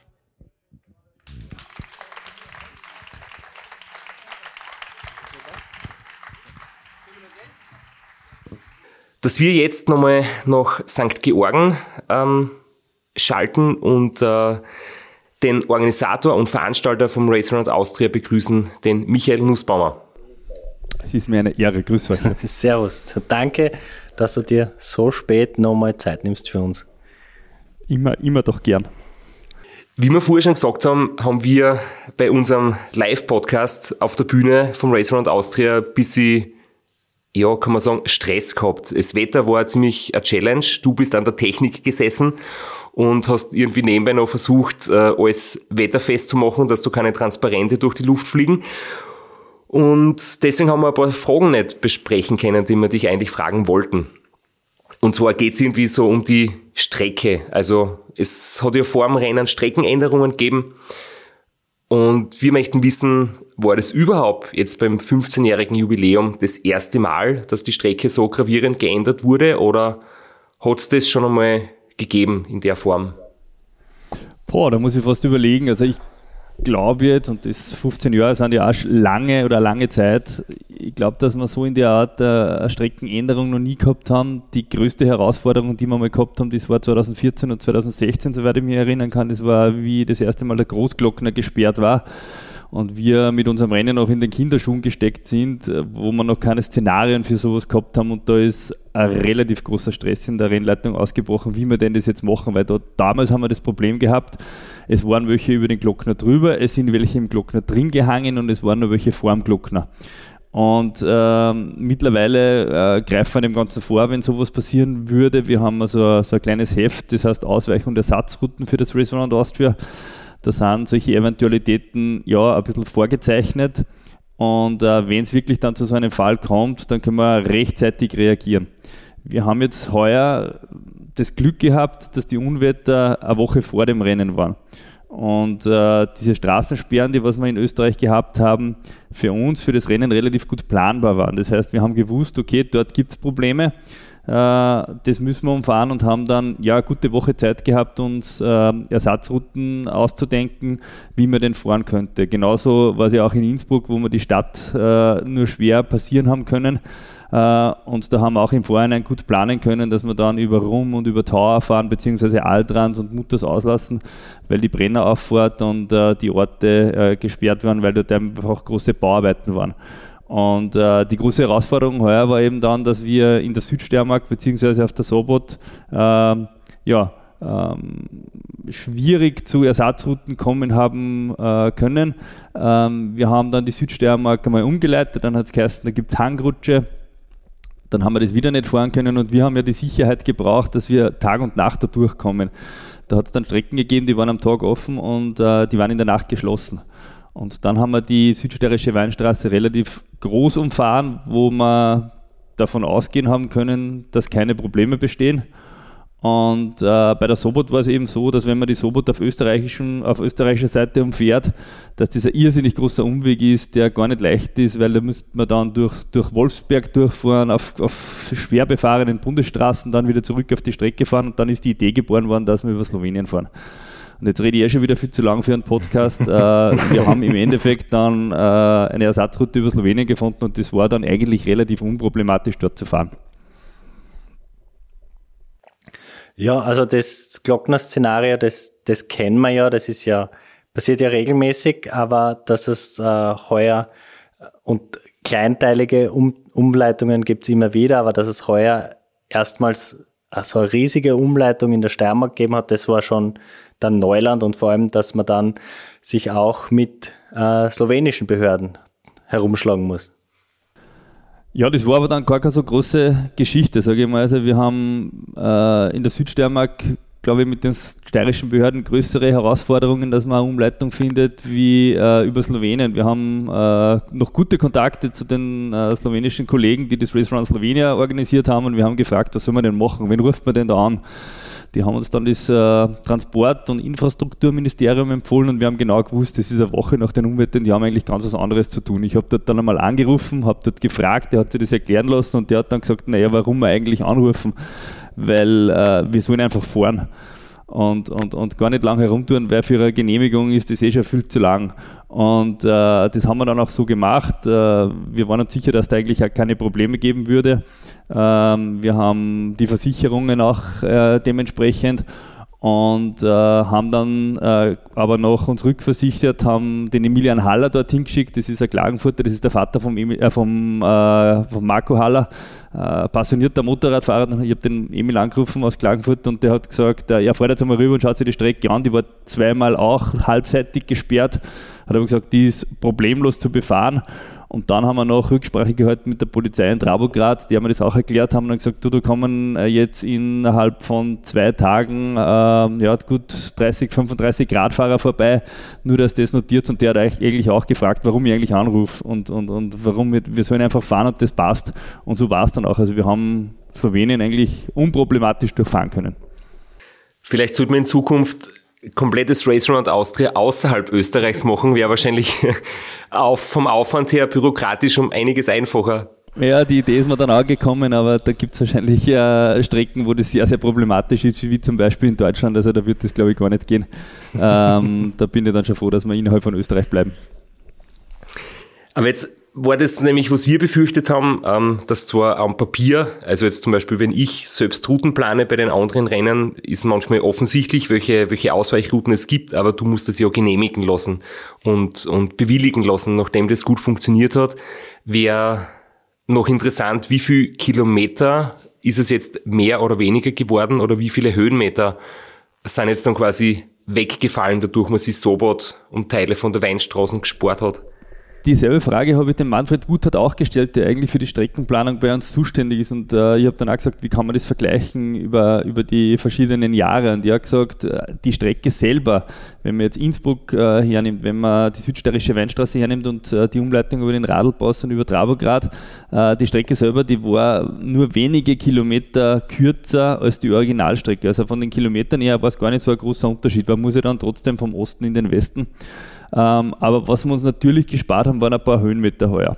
Die Sobot, die ist, ja, das wisst ihr besser, glaube ich, weiß ich nicht, äh, zwischen 700 und 900 Höhenmeter äh, hoch und äh, der Radlboss, das sind aber nur 300 bis 400 Höhenmeter und da spart man sich dann schon einiges. Äh, da kommt man relativ gut über die slowenische Seite drüber und dasselbe gilt für Innsbruck. Also wir sind Altrans nicht draufgefahren, wir sind ähm, über Mutters nicht draufgefahren und haben uns die Brennerstraße äh, gespart. Äh, dafür haben wir durch ganz Innsbruck durch müssen und da sind, wenn man zu Stoßzeiten durchkommt, relativ viele Ampeln und viel Verkehr. Ähm, aber trotzdem wahrscheinlich ist das ein bisschen kürzer. Ähm, das zu beziffern, wir haben es dann äh, in der Karenzzeit festgemacht und haben dann gesagt, okay, die Karenzzeit beim Race Round Austria ist eineinhalb Stunden kürzer heuer und das ist ungefähr das, was wir annehmen, was dann wirklich auch eine Ersparnis war. Allerdings für wahrscheinlich einen Durchschnittsathleten, nicht für die schnellsten äh, und auch nicht für die langsamsten. Ja, über die Sobot kann ich zum Beispiel auch nicht so viele Details geben, weil das ist so ein unguter Berg, den fährt man normalerweise nie freiwillig, zumindest. das sollten eigentlich, ja. Sehr amerikanisch, breite Straße, gerade rauf. Höhenmeter. Ja, und kein Rhythmus, immer wieder auf und ab, also ja, Aussicht ist auch nur Wald und kein großes Panorama. Gibt schönere Anstiege. Zum Glück werden wir nicht vom Steirischen Tourismusverband gesponsert. Ja, jetzt sicher nicht mehr. Wir wollten ja mit dir auch kurz so ein bisschen Fazit ziehen. Jetzt haben wir ja in unserem Live-Podcast äh, super Gesprächspartner gehabt und wollten jetzt natürlich auch ein bisschen drüber reden, wie das Rennen halt einfach auch gelaufen ist. Also ähm, der Philipp Keider hat dann schlussendlich gewonnen äh, mit einer natürlich überragenden finnischer Zeit, den man vielleicht durch die, durch die Streckenänderung ähm, mit ein bisschen anderen Augen sehen kann, aber es war trotzdem eine überragende finnischer Zeit. Und Mario Tallinger war Zweiter und äh, es war dann ja doch irgendwie spannend, weil es, es war dann, ähm, der Mario war zwölf Stunden vorher unterwegs, hat zwischendurch noch eine Bestzeit von ihm ausgeschaut, der Philipp hat dann am Schluss doch noch aufgeholt und mit drei Tagen und 17 Stunden gewonnen. Und im Nachhinein war ein bisschen schlechte Stimmung, haben wir gedacht, zwischen den beiden. Wie, wie kannst du das als Rennleiter beschreiben oder vielleicht so Fazit ziehen? Ja, ich glaube, es wird ein bisschen über, über, äh, über, überzogen, das Ganze. Ich glaube, die, die schlechte Stimmung war dann vor Ort überhaupt nicht, nicht sichtbar, sondern die, die haben sie eigentlich wie faire Sportsmänner äh, behandelt und, und die Leistung des anderen völlig respektiert, beziehungsweise eigentlich auch gute Gespräche vor Ort geführt. Es hat irgendwie zum Missstimmung geführt, ähm, ich sage mal in der Ultra Cycling Community, dass der Philipp Keider auf der Bühne, und da muss man jetzt schon sagen, der hat dann vier Tage keinen Schlaf gehabt und der kommt auf die Bühne und kriegt das Mikrofon hingehalten und der hat halt eben gesagt, ähm, ja, es war so, dass äh, der Mario Tallinger scheinbar nichts geschlafen hat und ähm, er hat nur darauf gewartet, bis dass es ihm wörtlich irgendwann einmal den Stecker zieht und das ist dann irgendwie auch zitiert worden von den Medien, äh, dass äh, der Mario im Prinzip ja, möglicherweise langsamer Rad gefahren ist, aber weniger geschlafen hat. Wir haben das in der Rennleitung, muss ich ganz ehrlich sagen, wir haben das auch ein bisschen nachvollziehen können. Also wir haben, und das ist meines Erachtens ja auch, was den Ultraradsport ausmacht, man muss nicht nur schnell Rad fahren können, sondern man muss auch mit dem Schlafdefizit umgehen können und auch da kann man sich Vorteile rausschlagen. Wir haben das bei Mario Talling auch so ähm, mitverfolgen können. Also ich habe persönlich mal geschaut, äh, das war am Freitag, wo denn der Mario Talling einmal äh, von der Nacht auf Donnerstag auf Freitag einmal gestanden ist und wir haben da zwischen äh, Zillertal und dem Hochtarnbergpass eigentlich nur mal eine Position gesehen, wo er mal eine Viertelstunde gestanden ist. Und da habe ich mir gedacht, boah, der ist aber schnell unterwegs. Weil wenn man so wenig schlaft, dann muss es einem gut gehen. Dann habe ich so äh, Facebook-Videos äh, gesehen, wo der den Berg rauffährt und wir wissen, Marit Hallinger ist ein Leichtgewicht, der kann richtig gut Berg fahren und der ist auch richtig schnell auf die Berge raufgefahren. Also da haben wir schon gedacht, boah, also das wird spannend, da war er damals noch auf Platz 1. Äh, ob das was wird mit dem Philipp aber, oder ob sich der da völlig verkalkuliert hat, weil eigentlich müsste man das Ganze eigentlich umdrehen und der Vorteil von Philipp Keider wäre sicherlich in den Flachpassagen gewesen, wo er gut Zeit fahren kann. Äh, da habe ich mir gedacht, dass er eigentlich schneller ist und da war mir eigentlich zu dem Zeitpunkt fast klar, dass ich mir gedacht habe, naja, das macht der Mario Tallinger und den haben wir völlig überschätzt, äh, unterschätzt, Entschuldigung. Ähm, der ist im B-Block gestartet und der hätte eigentlich in den A-Block gehört und der kommt wahrscheinlich voll bald ins Ziel. Na super. Können wir wieder bald aufsperren bei uns und äh, haben am Freitag schon Zielanläufe. Äh, Schande, äh, wäre super gewesen, wenn es den Fight direkt gegeben hätte und die miteinander gestartet werden. Aber so ist es eben. Äh, und dann hat der Philipp aber doch noch auf, aufgeholt äh, und ich muss aber dann sagen, ich habe dann nicht mehr wirklich Zeit gehabt, dass ich das Ganze verfolge. Äh, und das war eben dann die Situation, aber das hat sich dann eigentlich alles äh, in Wohlgefallen aufgelöst. Das war dann kein großes Thema mehr. Ähm, wie gesagt, aus, aus, meiner persönlichen Sicht ist das, was der Mario Tallinger abgeliefert hat, vor allem auch von der Schlaftaktik her höchst professionell anzusehen und wenn man mit, und das ist äh, O-Ton vom, Mario Tallinger, in eineinhalb Stunden, mit eineinhalb Stunden Schlaf rund um Österreich kommt, dann ist man ja beim Resound Austria absoluter Topathlet. Ich habe das auch ein bisschen mit Augenzwinkern gemeint, ähm, weil ich einfach nur mitgekriegt habe, dass, dass ähm, das irgendwie ein Thema war und ich bin auch der Meinung, dass der Mario eine unglaublich gute Leistung gebracht hat und äh, wir alle wissen, dass man, wie du gesagt hast, auf zwei Möglichkeiten schnell sein kann. Und dass beides dazugehört, ähm, den Schlaf auf ein gutes Maß zu reduzieren, nicht übermäßig, weil irgendwann wird es zu wenig, aber halt mit so wenig wie möglich Schlaf so schnell wie möglich zu fahren. Und wir haben einmal einen Athleten gehabt, das war der Markus Hager, der ist wirklich das ganze Rennen ohne Schlaf durchgefahren, weil er einfach nicht schlafen hat können und der hat damals auch gewonnen. Ähm, das geht auch, also ähm, ganz, ganz unabhängig davon, da kann man sich einfach genau diese eineinhalb, zwei Stunden rausfahren, die was man vielleicht irgendwie äh, braucht, um zu gewinnen, aber in dem Fall muss man sagen, die Gefahr, dass, dass die Leistung dann abfällt und dass man irgendwann einmal in der Tief schlittert, ist natürlich auch extrem groß und das ist dem Mario einfach nicht wirklich passiert, muss man auch dazu sagen. Und der ist mit einer extrem guten Zeit auf einen Rang 2 gefahren und da muss man ihm echt gratulieren. Wir hatten noch einen zweiten von der Ultradistanz aus dem A-Block bei uns auf der Bühne. Äh, warte, wie heißt der Moritz? Martin? Nein, Martin, Moritz. Martin Moritz. Nochmal. Wir haben noch einen zweiten Athleten vom A-Block bei uns auf der Bühne gehabt, kurz mit ihm gesprochen. Sehr sympathischer, sehr motivierter, sehr starker Athlet. Der hat aber leider aufgeben müssen. Kannst du uns vielleicht ein bisschen mehr dazu sagen, was da vorgefallen ist?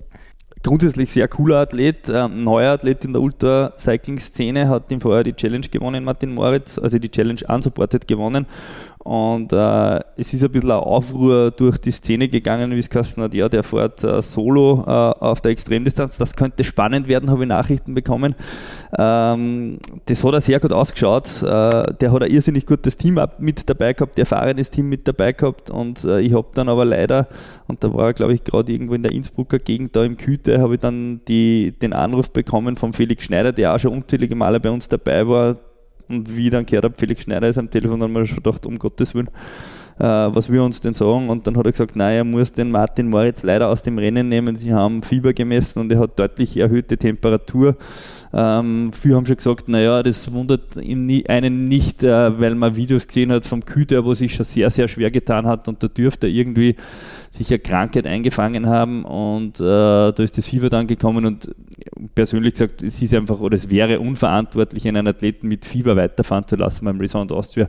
Das ist einfach gefährlich. Also das kann auf das Herz gehen und da muss man den Athleten leider, äh, so leid es uns alle getan hat, den muss man rausnehmen. Äh, dann ist das Rennen eben beendet, aber äh, aufgehoben ist nicht aufgeschoben oder umgekehrt oder wie geht das Sprichwort? ähm, der, der, Martin Moritz ist ein irrsinnig ähm, sympathischer Athlet, äh, Deutscher, der in, in, in Wien lebt und dort die Rennradszene mehr als bereichert und ich hoffe doch, dass er irgendwann einmal das Ganze dann nochmal wettmachen wird und, und sich nochmal an die Startlinie stellt und dann hoffentlich auch finisht.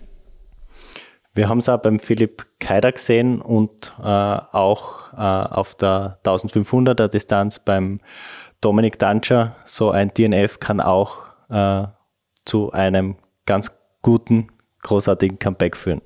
Ja, voll geil. Also Dominik Tanscher sowieso super, also ähm, im Vorjahr ausgefallen und da sieht man, äh, was das ausmachen kann, dass man, dass man was zu Ende bringt. Da ist was auf der Strecke geblieben im Vorjahr und der hat gesagt, nein, das lassen wir so nicht stehen, sondern wir fahren das Ganze noch einmal. Wir probieren das jetzt, dass wir ins Ziel fahren und der ist das sehr, sehr solide ins Ziel gefahren, richtig, richtig cool. Äh, auf dem dritten Platz gefinisht und äh, ja, diese Altlast hinter sich gelassen. Das ist, glaube ich, für einen persönlich auch irrsinnig wichtig und, und, und, und sehr, sehr cool. Ja, der Dominik Tanscher hat ja eine Spitzenzeit äh, geschafft beim 1500er, wo es in anderen Jahren zum ersten Platz gereicht hätte. Nur heuer hat sie da extrem gute Leistungen gegeben. Und ich glaube, dass du auch irgendwie mitbekommen, wie, ähm, wie das da zustande gekommen ist oder, oder du hast von der, von der Schlafstrategie vom Sieger erzählt und hast du, glaube ich, ein paar interessante Einblicke für uns. Ja, da kommen wir wieder zu den Streckenumleitungen, die äh, da auch in der Taktik eine wesentliche Rolle gespielt haben. Also der, der Michael Hofer, ein Julbacher, der mit dem Raceland Austria eigentlich verheiratet ist, also äh, extremer Stratege in Viererteams schon gewesen, selber äh, am Start gestanden. Ähm, ja, Planer hat sich erstmals auf die äh, 1500er gewagt in, in der Solo-Distanz. Äh, der wollte das irgendwann mal probieren und der hat im Vorhinein gesagt, bitte, ich möchte den B-Block starten, weil das reicht vollkommen. Ich bin äh, eher schwerer Athlet und ich tue mir in den Bergen richtig schwer. Also es wäre schon sehr cool, weil ähm, dann komme ich ja zu einer rechtzeitigen Zeit äh, nach Julbach, da wo ich zu Hause bin und da gibt es eine riesen Fanzone mit 400 Leuten. Wir haben dann gesagt, okay, das glauben wir da soweit, dass du nicht fit bist, äh, nicht so fit bist. Also wir, wir, wir genehmigen das, dass du im B-Block startest, sonst hätte ich einen schon gerne im A-Block drinnen gehabt. Äh, und er hat dann im Ziel gesagt, also diese, diese Euphorie von dieser Fanzone in Julbach hat äh, sehr, sehr lange angehalten, über 700 Kilometer. Das ist dann irgendwie bis in die südsteirische Weinstraße. Dann ist dort irgendwie Nacht geworden und dann sind wir zu dieser Sektion gekommen, wo wir Arnoldstein umfahren haben müssen. Und das Team, ziemliche Strategen haben dann gesagt, okay, wir planen genau dort, wo wir den Michael Hofer ins Auto äh, setzen müssen oder ins Auto legen müssen, die Schlafpause ein. Das war so gut drei in der Früh. Da hat er wirklich komfortablen Vorsprung gegenüber dem Sebastian Mayer gehabt. Äh, da legen wir ihn schlafen und dann fahren wir ganz, ganz langsam auf der Autobahn bis zur Ausstiegsstelle. Das sind so ungefähr 15 Kilometer gewesen. Ähm, dann lassen wir ihn noch ein bisschen weiter schlafen äh, und dann haben wir diese Schlafpause beendet und dann fahren wir wieder weiter. Und im Endeffekt war es so, dass die da gerade halt noch hinkommen sind, die haben den Michael Hofer hingelegt, dann sind und das sieht man bei uns im Tracking intern, da sind es nur mit 70, 80 km/h mitten in der Nacht auf der Autobahn gefahren über Arnoldstein, äh, dann die nächste Abfahrt wieder, wieder runter Richtung Hermagorn zum Ausstiegsplatz. Also das war gleich nach der Autobahnausfahrt, äh, hat es da so einen Ausstiegsplatz gegeben. Und dort haben sie noch eine gute Stunde bis äh, 6 Uhr in der Früh schlafen lassen. Und dann haben sie versucht, ihn aufzuwecken und die haben den äh, aufgeweckt und der hat gesagt, jawohl, ich bin fit. Und das haben sie uns dann im Ziel gesagt. Der ist aufgestanden, jawohl, ich bin fit und im selben Moment ist er wieder umgefahren und hat weitergeschlafen. Und dann sieht man, wie die 20 Minuten versucht haben, den zu aufzuwecken Uh, und wie die dann losfahren nach 20 Minuten und dann sieht man am Tracking nur mehr, wie sie so fahren, ja, ja, 10 km/h, 8 km/h, 12 km/h, 15 km/h, dann fährt das wieder runter auf 10 km/h.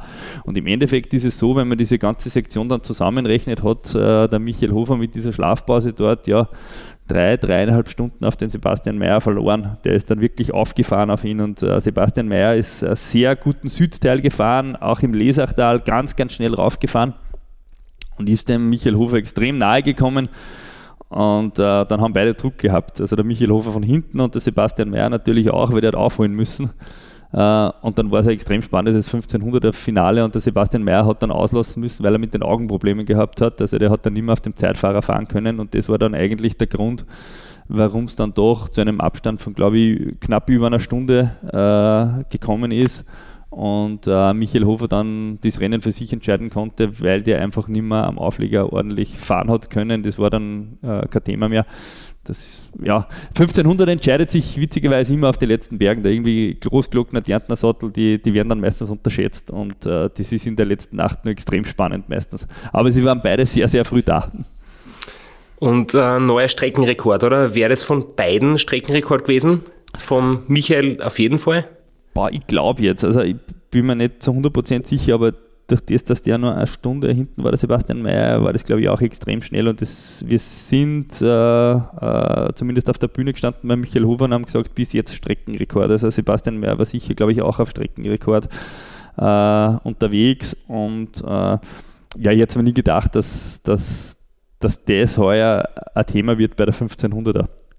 Und da sieht man, was aber noch drinnen ist, weil auch der Michael Hofer hat kein perfektes Rennen gehabt. Also wir müssen uns da, glaube ich, was überlegen, weil sonst müssen wir das Ziel irgendwann einmal am Freitag ähm, am frühen Abend schon aufsperren. Weil du gerade gesagt hast, äh, dass irgendjemand den Großglockner und den Dirndner Sattel unterschätzt. Ich glaube, den Glockner unterschätzt man vielleicht nicht unbedingt, aber es ist, es ist ein Wahnsinn, dass du immer so ganz am Ende erst die Entscheidungen fallen, ja. Ich kann mich erinnern, der Dominik Meyerhofer hat einmal um ein paar Minuten das Rennen gewonnen, ganz am Ende, in einem ganz, ganz spannenden Finale. Ja, die, die, dann hat es einmal den Fall gegeben, glaube ich, Isabel Pulver gegen Anna Bachmann, die sie, die, die sie so verausgabt haben, dass äh, den Därntner Sattel bergab Richtung Bischofshofen teilweise nicht mehr fahren haben können und, und da glaube ich die Isabel Pulver dann geschlafen hat oder, oder was der Anna Bachmann, ich glaube die ist dann nicht mehr aufgekommen, die hat man dann schlafen lassen müssen eine Stunde, dann hat die erst nachher wieder aufholen können, also da haben sie schon Dramen abgespielt auf den letzten äh, Kilometern, weil es dann auch über diese 1500er extrem knapp hergeht und da, da sich dann zwei, drei Athleten sammeln oder Athletinnen in dem Fall, das war dann ganz, ganz spannend. Ja, oder in Zukunft vielleicht eine zweite Fanzone machen, irgendwo ähm, südlich in Kärnten, damit man dann, wenn, wenn, wenn pro Fanzone 700 Kilometer Motivation rausschauen, könnte man damit vielleicht bis ins Ziel kommen. Ja. Gerade im Lesachtal wäre es, glaube ich, für viele nicht äh, hilfreicher, so eine kleine Fanzone. Alle 400 Einwohner des Lesachstals versammeln. Und jetzt, wo wir gerade vom Dominik Meyerhofer geredet haben, die Überleitung zur Challenge. Äh, was waren da für dich so die Highlights ähm, aus Organisatorsicht? Ja, die Challenge ist, ähm, wir sagen immer das Einstiegsrennen in den Ultraradsport, aber ganz vorn platzieren sie dann doch äh, Athleten, die sagen, okay, ich habe jetzt mal ein Jahr, wo ich nicht unbedingt äh, das Race Around Austria, die lange Distanz als Saisonhighlight äh, hernehme, sondern ich versuche äh, trotzdem mit dabei zu sein und äh, ansprechende Leistung auf kürzeren Distanzen zu bringen und so war es glaube ich auch beim, beim Dominik Meyerhofer heuer. Äh, da muss man halt über, über, über 560 Kilometer mal ordentlich Gas geben und ähm, der hat eine super Saison mittlerweile. Ähm, der, der ist, glaube ich, ja, bei 24-Stunden-Rennen schon richtig gut gefahren heuer. Und äh, auch da war es aber ein Kampf auf Minuten äh, und nicht so, dass man sagt, ja, das ist ja gemade Wiesen, wie man in Oberösterreich sagt, und, und das war kein Problem jetzt, dass er, dass er das gewinnt statt Zielsieg oder so, sondern es ist wirklich äh, auf, auf, auf Minuten ist es sich dann ausgegangen. Ich glaube, die Mama von Dominik Meyerhoff ist dann auch im Zug gestanden. Also, das ist ein Wahnsinn, wenn der Dominik irgendwo fährt, da geht es nie äh, so over, dass man sagt, okay, da hat man mal einen komfortablen Vorsprung, sondern immer ein Kampf auf Minuten und das ist so stressig und und, und, und, und, und, und ja, ja, zart zum, zum, zum Mitleben das Ganze. Und so war es auch bei der Challenge, aber das macht das Ganze ja irgendwie spannend, wobei ich persönlich kriege vom Rennstand eigentlich bis um 6 in der Früh überhaupt nichts mit. Da schauen wir eigentlich, dass wir die, die, die Jungs und Mädels gut rund um Oberösterreich bringen und zum Schluss äh, schauen wir dann einmal aufs Ergebnis und sagen, okay, der und der ist vorne und der hat sich vorne platziert. Also so, so der Zugang der Rennleitung. Hast du verfolgt, wie es ähm, dem Sebastian und der Eva gegangen ist, die vorher bei uns ähm, im Live-Podcast ähm, geplaudert haben. Also wir wissen, die Eva ist gut ins Ziel gekommen, beim Sebastian hat es leider nicht funktioniert, aber wir haben keine Details jetzt äh, mitbekommen. Also Einzelport, das ist ja immer so eine Sache, äh, da weiß man auch nicht, was auf der Strecke so wirklich passiert. Ich habe auch noch einmal um vier in der Früh dann am Trekking gesehen, oh, die Eva ist vor dem Sebastian. Da haben wir schon gedacht, hm, dem Sebastian geht es wahrscheinlich nicht so gut. Also der war da noch damals äh, vor dem Depot in Steyr und der war noch gar nicht beim Depot und die Eva war aber schon vorbei. Und da haben wir schon gedacht, ob Gottes Willen, da, da, da, hat sicher irgendwas gehabt, aber er hat sich nur bewegt. Also der, der er war auf der Strecke noch unterwegs und äh, wir haben aber dann, glaube ich, eineinhalb Stunden oder zwei Stunden später dann die, Information von ihm bekommen, äh, er stärkt es leider aus, es hat keinen Sinn mehr, das hat bei ihm leider überhaupt nicht geklappt, da von der Ernährung her. Äh, war es äh, ein ziemlicher Kampf und äh, die Eva hat es dann, äh, ist es dann durchgefahren. Wir haben im Ziel dann auch noch geplaudert, wobei beide dann auch gesagt haben, das Problem bei der Unsupported ist schon sehr oft, dass die Athleten und sie ja äh, oft aus, aus dem Bikepacking kommen, wo Leistung jetzt nicht unbedingt im Vordergrund steht. Also die machen, die Bikepacker machen das Ganze äh, ja, zwecks dem Erlebnis, äh, um, um, um die Landschaft zu sehen und nicht unbedingt mit dem Leistungsgedanke, äh, eine gewisse Strecke in einer möglichst geringen Zeit zurückzulegen. Und da fällt ihnen natürlich ein bisschen der, der Trainingshintergrund äh, und äh, da muss ein bisschen äh, in die Richtung auch gearbeitet werden, das haben sie selber gesagt. Äh, Eva ist dann, glaube ich, als letzte Athletin bei uns ins Ziel gekommen und ja, wie es halt beim Ironman ist, wenn man als letzte Athletin auch reinkommt, so ist es auch beim Race Round Austria, da wird man dann trotzdem noch frenetisch empfangen und das war dann schon ein sehr netter Zieleinlauf auch von der, von der Eva. Apropos äh, großartiger Zieleinlauf. Wir haben, wir haben auch die Fotos gesehen von der Dorina Vaccaroni und ich habe gar nicht gewusst, ich habe das auch in, in euren Meldungen gelesen, dass die Dorina eine extrem erfolgreiche Olympionikin gewesen ist in ihrem, sag ich jetzt mal, vorigen Leben, weil wir haben sie nur äh, gekannt als Ram-Finisherin und jetzt auch als Race Around Austria-Finisherin, aber sie war ja im Fechten, oder?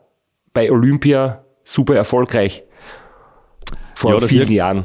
Da sieht man, wie, wie, wie sportlich engstirnig die Ultraathleten unterwegs sind und nicht links und rechts schauen, was die, die, die, die Sportler denn sonst noch so gemacht haben, wie erfolgreich die in anderen Sportarten waren. Nein, die war, die war Olympiasiegerin, ähm, hat, glaube ich, in Barcelona oder Los Angeles äh, Olympiamedaillen gewonnen und äh, hat zu mir, und ich habe es auf die, auf die Reise schicken dürfen, hat zu mir gesagt, äh, ich habe nämlich gefragt, warum, warum jetzt Ultraradsport und warum, warum nicht mehr fechten oder, oder was ist der Grund, warum eine Fechterin äh, zum Ultraradsport wechselt. Und sie hat gesagt, naja, sie möchte jetzt einmal die Welt außerhalb einer Maske erleben und sehen.